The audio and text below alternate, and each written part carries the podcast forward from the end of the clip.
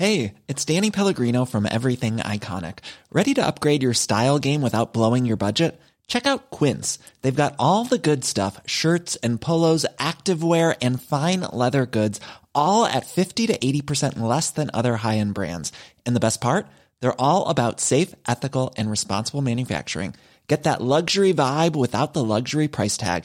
Hit up quince.com slash upgrade for free shipping and 365 day returns on your next order. That's quince.com slash upgrade.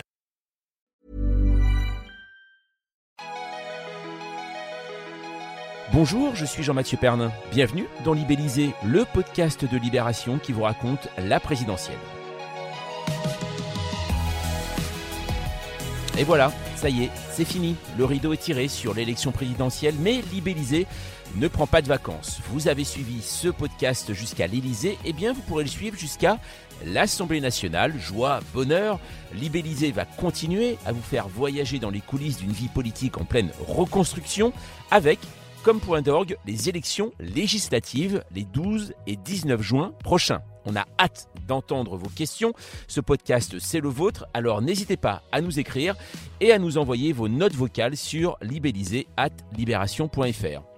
On y va pour un épisode 13. Allez hop, let's go Emmanuel Macron réélu, Marine Le Pen défaite, et maintenant eh bien, Le paysage politique est totalement fragmenté. Les extrêmes menacent et le nouveau quinquennat est promis à de fortes turbulences. Comment l'opposition peut-elle se reconstruire? Quel rôle pour la gauche quand une très grande partie de ses sympathisants ont appelé à voter Macron? La cohabitation est-elle la solution pour rassembler le pays? Libellisé épisode 13, après la réélection d'Emmanuel Macron, est-ce le Big Bang de la vie politique française? Et on va en parler avec Jonathan Boucher-Petersen, salut. Bonjour. Tu es rédacteur en chef adjoint du service politique et Lilian Alemania, salut. Salut. Euh, toi, tu es chef du service politique de Libération. Alors l'idée euh, de l'épisode du jour n'est pas de sortir notre boule de cristal, mais de voir comment on va s'engager donc cette recomposition euh, politique. Quelques heures après la réélection d'Emmanuel Macron, en fait, on va faire une sorte d'invention du tuning politique. est-ce qu'on peut dire que finalement, juste pour faire un point de vue global, est-ce que cette élection finalement a réglé quelque chose ah, C'est une bonne question. Est-ce qu'elle a réglé quelque chose? Elle a mis à jour en tout cas euh, euh, une France fracturée, une France euh, morcelée. Elle a réglé, c'est-à-dire si, si l'enjeu de ce deuxième tour c'était l'accession au pouvoir de l'extrême droite, bah oui, ça on peut dire qu'au moins il y a, un soulagement à, ce niveau-là. Après que voilà, quand on commence à regarder dans, le détail, on peut pas dire qu'il y ait une France macronienne. C'était déjà pas le cas en 2017, c'est moins encore le cas cinq ans plus tard. président le plus le plus mal élu. Alors c'est ça qu'il y a une forme de paradoxe. C'est une victoire très nette et en même temps une victoire euh, très fragile. Euh, donc 58%, c'est au-dessus de ce qu'on annonçait pour Emmanuel Macron. Et en même temps, 38% des inscrits, c'est le, président le plus mal élu euh, depuis Georges Pompidou en 1969. Ça, ça, ça, je veux dire, ça l'engage. Sachant que Georges Pompidou avait été mal élu parce qu'il n'y avait pas de, candidat de gauche au second tour à l'époque. C'est ça, où il y avait deux, candidats de, droite. Alors, là, non, plus. Hein. juste une chose avant de revenir sur l'avenir, tout de même plus de 40% euh, pour l'extrême droite, plus de 13 millions de voix. Est-ce que ça, c'est euh, ce qu'on appelle une vraie tâche finalement aujourd'hui sur la carte politique française? Ah bah, c'est une progression et une confirmation aussi de l'enracinement du vote euh, de, Marine Le Pen. On voit que, notamment dans les zones périurbaines, dans les zones rurales, elle réalise des cartons. Elle est parfois dans certaines communes à plus de 60% au second tour, donc c'est du jamais vu. C'est pour ça que hier elle parle de victoire, parce qu'elle a, elle a grimpé une marche supplémentaire dans l'histoire de l'extrême droite en France. elle est encore loin du pouvoir, mais elle s'en rapproche. Donc, donc oui, c'est, une, nouveauté, un enseignement de ce scrutin. Et, euh, Jonathan, est-ce que aussi on, voit véritablement une France où euh, bah, finalement le, vote euh, RN, enfin anciennement FN, bah, s'enracine véritablement aussi? Oui, le, vote s'enracine, c'est ça s'est fait par strate. Ça s'est fait aussi dans un contexte où on a dit que cette élection était une sorte de vote barrage dans les deux sens. Donc c'est vrai que le, tout sauf Macron d'un côté, le tout sauf Le Pen de l'autre, en tout cas dans cette dynamique de deuxième tour, voilà, il y avait, c'est ça qui est étonnant, c'est que c'est le président globalement détesté quand même par une grande partie des Français, ou en tout cas qui, qui crée de l'urticaire. Euh, et en même temps euh, qui a été le réceptacle d'un rassemblement anti-Le Pen. Euh, on a le sentiment qu'en tout cas, si ce deuxième tour s'est joué sur la crédibilité, sur la capacité à être président, bah, il y avait un avantage Macron évident. après, il ne faut pas voilà, minorer le fait que, que Marine Le Pen finit par être, alors en l'état, et c'est là où l'irruption, ou en tout cas ce qu'est ce est en train de, faire Jean-Luc Mélenchon après le premier tour, est intéressant à observer pour les, pour les années qui viennent, pour les mois qui viennent. Mais voilà, dans, ce mano à mano que tout le monde, que personne ne voulait revivre, mais qui s'est quand même imposé comme la nouvelle finale présidentielle, oui, Marine Le Pen, elle a gagné en crédibilité et gagné en capacité à fédérer, au-delà des abstentionnistes qui, qui décident de dire le renvoyer dos à dos, mais tous ces gens qui ne trouvent pas leur place dans la, dans la France de 2022. L'irruption d'Emmanuel Macron en 2017, on a parlé de, nouveau monde à l'époque. Et là, on arrive un peu à l'aboutissement de ce que peut être le nouveau monde. On le verra aux législatives et ce que ça donnera euh, à l'Assemblée nationale. Euh, mais on, en tout cas, la, photographie du premier tour et un peu les rassemblements qu'on a vus hier euh, autour d'Emmanuel Macron, on, arrive un peu à ce, nouveau monde avec la fin du Parti socialiste, la fin de, de, LR qui a fini sous les 5%. Donc on verra, et c'est ça qu'on ne sait pas encore mesurer, la capacité de résistance, euh, de, LR et de la droite républicaine, dans les circonscriptions législatives. Alors, est-ce que ça nous permet, euh, quand on voit ça, la fin donc de ce nouveau monde, comme tu dis, Lilian, est-ce que ça nous permet aujourd'hui de nous projeter à l'avenir, ou alors quand on parle de véritable Big Bang de la vie politique, est-ce que c'est juste? Oui, c'est un Big Bang qui se fait jamais en une fois et qui, euh, d'ailleurs, la clarification se fait pas, c'est-à-dire recomposer en même temps que ça se décompose. Euh, dire, il faut un peu laisser le temps. Le quinquennat est parfois un rythme euh, démocratique trop rapide pour qu'on y voit clair. Mais si on se dit qu'effectivement 2017 c'est la disparition de la, gauche dite de gouvernement, le PS, en tout cas sa, mise sous, en position totalement minoritaire, que le deuxième étage de la fusée c'est LR qui finit d'être aspiré par le, macronisme. Peut-être que l'enseignement, ça c'était quelque chose qu'on attendait, mais sûrement que l'enseignement le plus, euh, le plus majeur ou le plus structurant pour le temps qui vient, c'est qu'on sortirait de ce, cette espèce de bipartisme entre euh, le bien et le mal, qui a à chaque fois fait une finale présidentielle un peu stérile, avec voilà, la constitution d'un bloc populaire écologiste, euh, d'un Jean-Luc Mélenchon qu'on découvre presque rassembleur, voilà, qui peut-être a rendez-vous avec son histoire, ou en tout cas a compris qu'il il y avait une forme d'impasse pour, pour lui et pour la gauche à rester dans des postures de, chapelle. Donc ça, c'est c'est pour ça quand on dit que la vraie photographie de la France, c'est celle du premier tour plus que celle du deuxième dans ce premier tour. Donc évidemment que c'est porté par les circonstances, mais il y a aussi le niveau d'Emmanuel Macron, il est aussi porté dès le premier tour par une logique de barrage. Donc ça permet pas de, ça permet, je pense que ça il faut presque le mettre de côté. Marine Le Pen fait partie du paysage, l'extrême droite fera partie du paysage. il y a deux blocs qui sont en situation de dire on offre une alternative. C'est le président sortant, mais qui ne sera pas candidat une nouvelle fois. Et avant de retrouver un Macron euh, pour porter le macronisme, franchement, ils vont avoir du mal. Euh, et de l'autre côté, il y a euh, Jean-Luc Mélenchon, les écolos, qui, aujourd'hui rassemblent des gens qui, qui ne se parlaient plus ces dernières années. Est-ce que ça veut dire que si on fait un peu de prospective, ça veut dire qu'aujourd'hui Jean-Luc Mélenchon, euh, imaginons son pari de l'union euh, euh, fonctionne, est-ce qu'il serait en train de remplacer le, Parti socialiste comme à l'ancienne finalement? Oui, c'est un peu c'est un peu sa stratégie, son, son but. En tout cas, il à gauche, il est en train de, de prendre une position centrale. Euh, donc, euh, grâce à ces 22%, grâce à ces mains tendues ces derniers jours, que ce soit avec les, écologistes ou un accord législatif est en bonne voie, que ce soit même avec les socialistes. Euh, voilà, l'autre soir, dans son interview sur BFM TV, il, dit qu'il faut mettre de côté les rancœurs.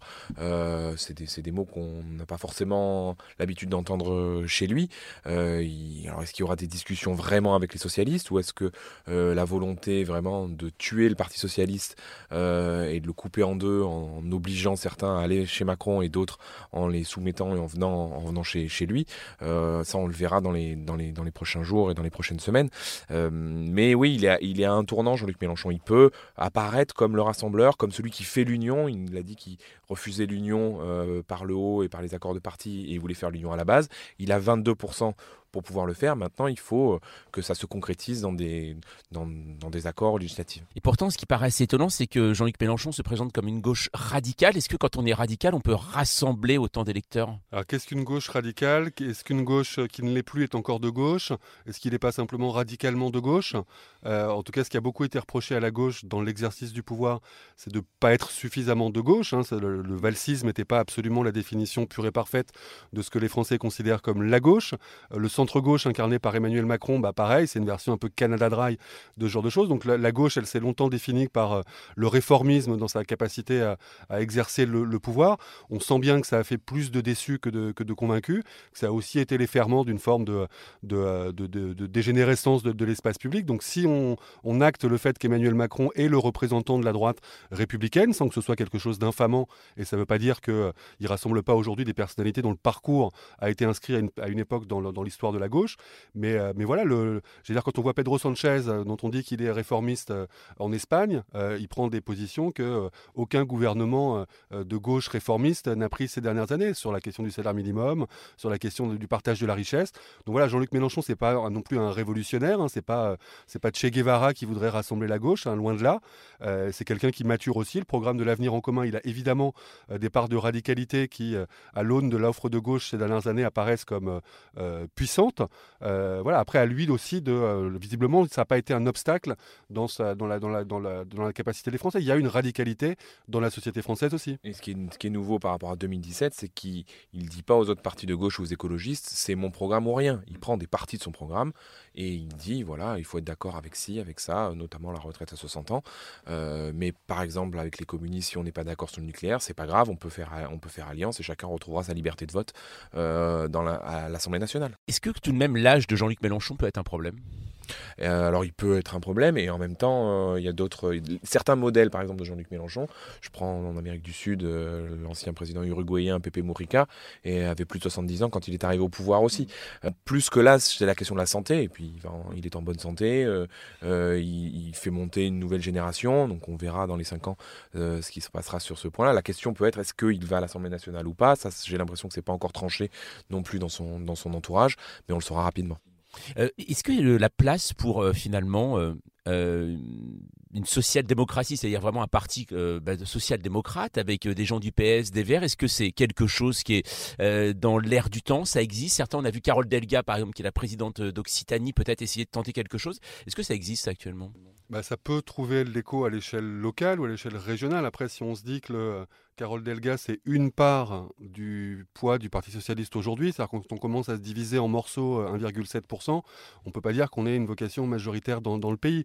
Euh, mais encore une fois, Jean-Luc Mélenchon, si, on se dit qu'un des enseignements de l'élection, c'est aussi tous ces gens euh, qui sont hors de l'élection, que ce soit par des bulletins blancs ou nuls, que ce soit par l'abstention, on sent bien que c'est quand même plus par des réponses claires et nettes, après qui, parfois sont clivantes aussi.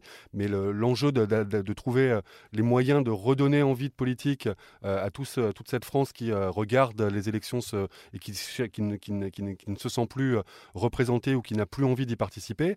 voilà, le, vivier qui fera sûrement la bascule dans les élections qui viennent, c'est la capacité à mobiliser les abstentionnistes. Mm. Et ça, c'est sûr que, sans faire offense à Carole Delga, ça se joue plutôt quand même dans, la proposition puissante, clivante, comme on l'a dit, de Jean-Luc Mélenchon. Emmanuel Macron est réélu, ce serait son dernier mandat, puisqu'on ne peut pas se présenter trois fois de suite pour l'instant. Est-ce qu'il peut changer de politique Est-ce que c'est le moment où justement où on ouvre les vannes, euh, on se dit bah j'ai j'ai plus rien à perdre?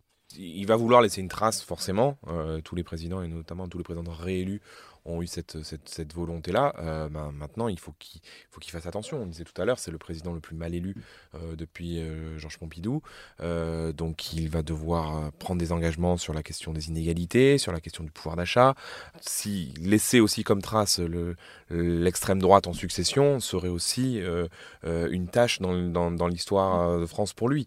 deux mandats d'Emmanuel Macron aurait abouti à l'extrême droite en 2027. Donc, il va tenter de d'empêcher ça. Maintenant, euh, la question du rapport de force interne aussi à la majorité demain euh, dans un futur groupe parlementaire avec le poids euh, d'Edouard Philippe et ses, amis va être euh, très important. Euh, il, est, il est surveillé aussi comme le lait sur le feu, le maire du Havre et l'ancien Premier ministre, par d'autres personnes à l'intérieur de la majorité, que ce soit Richard Ferrand, que ce soit François Bayrou, et notamment Richard Ferrand qui ne veut pas non, plus que les positions de droite prennent, le, pas sur certaines mesures dites, à gauche. Donc oui, il va y avoir du rapport de force interne à la majorité. Oui, et justement, ce, on va dire ce trésor électoral d'Emmanuel Macron, est-ce qu'il peut profiter à quelqu'un? On parle bien sûr euh, d'Édouard Philippe, mais il paraît tout de même plus libéral même qu'Emmanuel Macron. Edouard ah oui, il est beaucoup plus libéral et c'est d'ailleurs euh, aussi pour ça que c'était il est de droite quoi. Donc après d'une droite jupéiste qui quand on la compare à la droite ciotiste, on finit par euh, se dire qu'elle est d'abord républicaine, mais elle est d'abord de droite. Hein. C'est quand même euh, voilà, c'est un conseiller d'État assez content de lui-même, assez psychorigide, qui sur chacun des sujets a quand même été plutôt tape dure, que ce soit sur la question des retraites, que ce voilà, sur un certain nombre de, de, marqueurs. On va dire qu'il était toujours quand même dans le dans le pouce au crime d'une certaine manière. Après Emmanuel Macron, c'est un, un peu une double dynamique c'est qu'il y a d'un côté, il, effectivement, il est libéré de la perspective d'une réélection.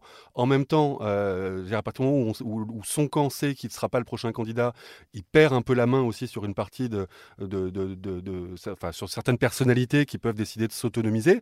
Donc l'idée, c'est pas de tuer le père euh, du, du, tac au tac. Évidemment que chacun veut profiter d'abord de, ce contexte de réélection qui donne. Mais entre Emmanuel Macron qui se dit, euh, bah, je suis libéré de toute contrainte, donc je vais aller complètement au bout de ce que je suis, entre Emmanuel Macron qui, comme disait Lilian, peut avoir envie de laisser une trace autre que celle d'être euh, celui qui fait que Marine Le Pen gagne, 3 millions de voix entre 2017 et 2022. Est-ce qu'il pourrait peut-être être un homme de sa génération enfin et embrasser les questions climatiques avec euh, un peu plus d'allant. Tout ça, c'est assez loin de la doctrine euh, d'Édouard Philippe. Donc le, voilà, je pense qu'il y a évidemment une, fragilité liée au fait qu'il ne sera pas candidat et en même temps, euh, voilà, avec un, président caméléon, un président acrobate comme, comme on a pu le décrire dans, dans les pages, c'est un petit peu difficile de savoir de quel côté la pièce va tomber. On peut toujours croiser les doigts.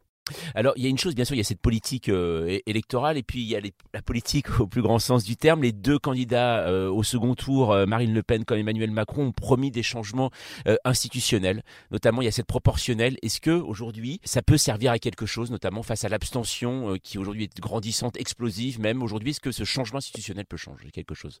Bah, il peut arriver, en tout cas il n'arrivera pas aux législatives qui arrivent là, sauf à faire une proportionnelle intégrale.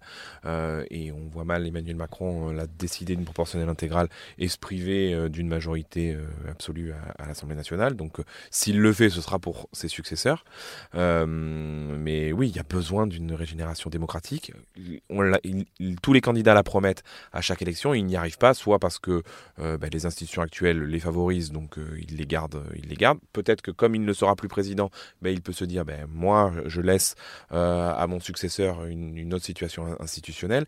Euh, ben, maintenant, il faut, il faut savoir laquelle. Mm. Euh, et puis, il y a quelque chose qui s'appelle aussi le Sénat, qui est le Sénat qui reste à droite, qui va sûrement rester à droite, parce qu'il y, a, il y a peu d'élections locales. il n'y aura que les élections municipales dans les prochains, dans, dans ce quinquennat qui vient de s'ouvrir, et risque d'être un verrou aux réformes institutionnelles comme il l'a été au précédent quinquennat. Là, il y a une commission transpartisane qui est un peu la, façon de remettre ce sujet au cœur des débats et de trouver une façon d'un peu de, euh, de dépoussiérer, désenclaver, enfin donc de créer un peu de représentativité, parce qu'on sent que c'est une limite. Il y avait Richard Ferrand qui était euh, à la radio ce matin qui, pesait là-dessus. Euh, après, si, on est honnête, euh, c'est-à-dire qu'il y a toujours des, grandes proclamations sur le fait il faudrait que, on a bien conscience que, et effectivement, quand on est au pouvoir, on est bien content d'avoir ce système qui crée des majorités quasi automatiques depuis l'inversion du, calendrier électoral. Emmanuel Macron, il aurait eu l'occasion, il dit toujours il y a ce paquet de réformes institutionnelles qu'on a mis sur la table. Moi, j'aurais bien aimé, mais le Sénat nous en a François Hollande disait la, même chose avant. Euh, en revanche, voilà, s'il y avait un vrai volontarisme ou une vraie conscience que, euh, que c'est un service à rendre à la démocratie, il y a évidemment des moyens euh, par la seule décision du président, donc pas de tout faire, mais de débloquer quand même ce système qui est sclérosé. Si on se dit que Marine Le Pen fait plus de 13 millions de voix et qu'elle pourrait avoir 10-15 députés, voilà, on sent bien qu'il y a un bug. Ça ne veut pas dire qu'il faut ouvrir la porte à une république des partis. en même temps, la république jupitérienne d'essence exclusivement présidentielle avec une une, majorité le doigt sur la couture, euh, tout le monde sent bien que ça va dans le mur. Mais alors, tu parlais de, changement de constitution, euh, c'est aussi arrivé euh, pendant l'entre-deux tours et même avant. Jean-Luc Mélenchon parle de sixième République, mais d'autres candidats aussi ont émis cette histoire de République. Est-ce que finalement, on arrive à un moment, on pourrait connaître dans les cinq prochaines années un changement de République en France? De République, je ne sais pas. En tout cas, de règles institutionnelles, oui, c'est possible. Et c'est une carte que peut avoir Emmanuel Macron. Justement, on parlait de la, trace qu'il peut laisser aussi avec ce second quinquennat, ça peut être, ça peut être sur, sur ces sujets-là. Euh, on, verra euh, jusqu'où il va vouloir aller, quelle, quelle euh, tournure va prendre cette commission transpartisane qu'il a, qu'il a promise, justement pour essayer de contourner ce verrou sénatorial sur certains, sur certains points.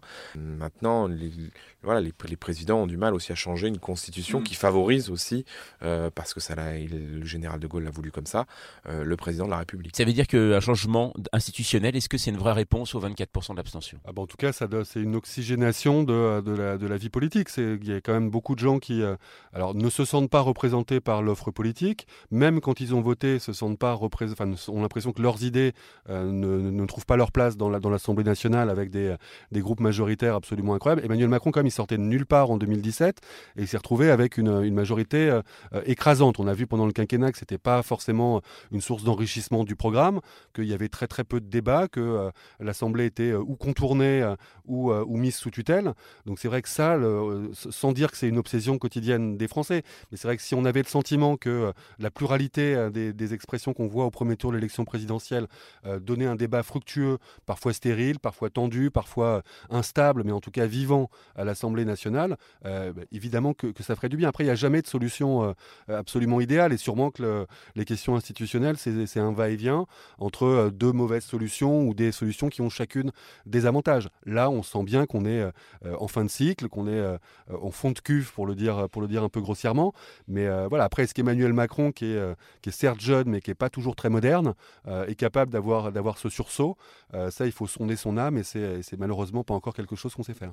Durant cette élection, on a beaucoup parlé d'un problème d'incarnation politique. on a l'impression que les politiques aujourd'hui ont, ont beaucoup moins de charisme. On parle de Jean-Luc Mélenchon comme le seul, finalement, qui est un peu parce qu'il est encore un tribun. Et pourtant, est-ce qu'aujourd'hui, il y a une nouvelle génération de politiques qui émerge? Est-ce que vous-même, qui parlez, travaillez sur la politique tous les jours, est-ce que vous avez l'impression qu'il y a une nouvelle génération? Qui émerge En tout cas, Jean-Luc Mélenchon forme une nouvelle génération. Il a, formé, depuis qu'il a été au Parti Socialiste, nombre de, jeunes responsables politiques qui sont au Parti Socialiste ou euh, chez les écologistes. Delphine Bateau a été formée, euh, les gens ne le savent pas forcément, mais par Jean-Luc Mélenchon quand elle était euh, socialiste dans un courant qui s'appelait la gauche socialiste. Là, il l'a fait avec Adrien Quatennens, Mathilde Panot, Manuel Bompard. Donc oui, il y a une nouvelle génération. Il y a une nouvelle génération chez les écologistes. On verra aussi toute la génération climat qui, à un moment donné, euh, peut aussi déboucher sur de l'engagement politique. Certains ont rejoint Jean-Luc Mélenchon, d'autres rejoindront euh, et on rejoint aussi les écologistes. On l'a oublié, mais Julien Bayou, qui dirige les, écologistes, le Parti écologiste aujourd'hui, a été un, militant pour le mal logement euh, dans, les années, euh, la fin des années 2000. Il met à droite. On a connu la manif pour tous. Certains vont arriver ou arrivent déjà dans le sillage d'Éric Zemmour et ils ont participé à ces manifestations contre le mariage pour tous. voilà, les mouvements sociaux ou les mouvements sociétaux, de droite comme de gauche, créent aussi du, personnel politique qu'on va découvrir euh, bah, là, euh, peut-être aux législatives et dans le quinquennat qui arrive. Jordan Bardella a pas 30 ans, hein, donc on sait, on sait que c'est, on l'a beaucoup, beaucoup vu pendant, pendant la campagne, donc le président intérimaire du Rassemblement national. Euh, donc oui, oui, il y a, y a, un renouvellement. Après, dire, le, vieillissement de la population, il touche aussi la, classe politique. l'idée de, de laisser entre, entre former et faire grimper, c'est une chose. Laisser sa place, c'en est parfois encore une autre. On parle de troisième tour social. Est-ce que finalement, c'est, ça serait pas là aujourd'hui Finalement, la, démonstration politique, elle est dans la rue plutôt que dans les urnes, voire même dans les partis politiques? Ce qui est assez intéressant, c'est que le, 1er mai, d'habitude, est, est, une date d'entre, d'entre deux tours, les années électorales. Là, c'est une année post-second tour, le calendrier électoral ayant été avancé. Donc, euh, euh, alors ce ne sera pas des manifestations monstres, euh, mais, mais en tout cas, c'est une manière déjà de se tester ou de se remettre en marche pour les, pour les syndicats à cette, cette date de la fête des travailleurs. Euh, maintenant, le, on, on va voir, euh, notamment sur les premières réformes, c'est tout l'enjeu de ce que veut faire Macron, c'est-à-dire mettre, il a parlé de méthodes renouvelées hier, euh, de, nouvelles méthodes euh, pour son dernier discours à, Albi dans l'entre-deux, Albi pardon, à Figeac dans l'entre-deux tours, mais il, va avoir cette, méthode de concertation avec les, syndicats qui n'y avait pas réussi, et il va falloir se faire violence parce que le problème d'Emmanuel Macron, c'est qu'il dit je concerte, mais à la fin je fais ce que j'ai dit au début on dit, on est élu et après on concerte et on trouve des aménagements euh, à une réforme qu'on avait mis sur la table et qui a été légitimée par les Français. C'est pas on fait accepter la réforme de base à des syndicats en leur disant, bah, si regardez ce que je vous ai, euh, préparé est très bien pour les, pour vos salariés. S'ils disent, bah non, nous on veut avoir ça, ça et ça comme amendement, il faut aussi les entendre et accepter d'amender un texte et non pas le, prendre comme un recul. On l'a vu pendant la réforme des retraites, il avait quand même Laurent Berger comme interlocuteur euh, constructif. C'est quelqu'un qui était aussi pour la retraite universelle, qui mettait simplement un certain nombre de, de cliquets, de, vigilance. Et voilà, que ce soit Laurent Berger ou Philippe Martinez, le patron de la CGT, les deux ont été euh, piétinés par, par ce pouvoir avec un sentiment de, toute puissance. après les, les troisièmes tours ou les quatrièmes tours sociaux, j'allais dire ça a des bons et des mauvais côtés parce que c'est de se dire que en France quand même beaucoup se joue à l'élection et que de la légitimité de l'élection, le, le, le, politique après s'encombre plus tellement. en même temps, c'est quand même assez vivifiant de voir, euh, sans fantasmer ou sans, euh, ou sans euh, voir plus belle que ce qu'elle est, mais ce qu'on peut voir des mobilisations pour le climat, par exemple, qui sont de, on sent qu'il y a toute une génération qui a du mal à se projeter dans l'exercice électoral et qui pourtant est pleinement dans l'engagement politique sur des causes, sur des, sur des thématiques qui, qui, mobilisent. Voilà, il faut arriver à faire la, jonction entre une jeune génération qui est quand même plus politisée que ce qu'on veut bien le dire, mais qui a du mal à croire en l'élection. Une dernière chose, beaucoup de gens euh, avait un coup de déprime euh, après le, le premier tour. Euh, mais vous, en tant que journaliste politique, est-ce que c'est pas un moment bah, finalement assez excitant de voir tout ce monde politique qui se reconstruit? Oui, il y a une ouverture. Euh, on va voir au, au, législatif ce que ça, ce que ça donne, mais euh, plus qu'il y a cinq ans, c'est ce que je disais tout à l'heure, on sent que le nouveau monde est peut-être là. C'est peut-être en gros, peut-être que le Macron 1 était une période de transition entre l'ancien monde et le nouveau monde. On a beaucoup appelé le nouveau monde les nouveaux députés euh, en marche, en même temps, cette capacité à réunir, comme il disait, les bonnes volontés de droite et de gauche à faire une politique. Là, on voit que la politique elle est de droite, avec quelques éléments sociaux, mais ça fait pas une politique de gauche. Maintenant, on, on va, on, va voir à ce moment-là euh, bah, la capacité de résurrection de la gauche, qu'on annonçait morte et qui, qui, peut, sur le papier, devenir la première force d'opposition à, Emmanuel Macron euh, aujourd'hui. Euh, on va voir ce que va devenir la droite, comment va se composer ou recomposer l'extrême droite, que va devenir Eric Zemmour, qui a été une révélation de cette campagne, et en même temps, il se retrouve vraiment affaibli aujourd'hui à l'orée des législatives. Euh, donc euh, oui, le côté excitant, c'est peut-être euh, maintenant. alors peut-être qu'on se revoit dans, deux mois et puis Emmanuel Macron a la plus, grosse majorité qui, qui n'ait jamais existé. On, on changera peut-être de discours, mais quelque chose s'ouvre et peut se passer aux législatives, oui. En tout cas, tout, ce qui peut permettre de, dépasser le, pas de deux, le mano à mano, le duel entre euh, d'un côté un bloc euh, progressiste, le camp du bien, et de l'autre côté euh, l'extrême droite, le camp du mal, est bénéfique. si ça peut mettre plus sur la table une urgence sur laquelle chacun s'accorde qu'elle est urgente, hein, sans faire de, pléonasme, la question écologique, évidemment que c'est important. après, quand même, voilà, il ne faut, faut, pas minorer. La, la, constante de ces dernières années, c'est, quels que soient les pouvoirs, celui de François Hollande, celui d'Emmanuel Macron, c'est la, progression de l'extrême droite, 17,9% en 2012, 41, et quelques euh, hier soir. Donc ça, c'est euh, quelque chose qui doit interroger l'ensemble de la classe politique. Merci Lilian, merci Jonathan. Libellisé continue, même après la présidentielle, pour vous aider à comprendre et décrypter un monde politique en plein bouleversement. Et la meilleure façon de ne rien rater, eh c'est de vous abonner. Vous pouvez le faire sur Apple Podcast, Deezer ou Podcast Addict. Et n'hésitez pas à mettre 5 étoiles, on compte sur vous. Alors si vous voulez euh, participer, on attend vos messages et notes vocales dans notre boîte mail libellisé at libération.fr. Nous, on se retrouve la semaine prochaine.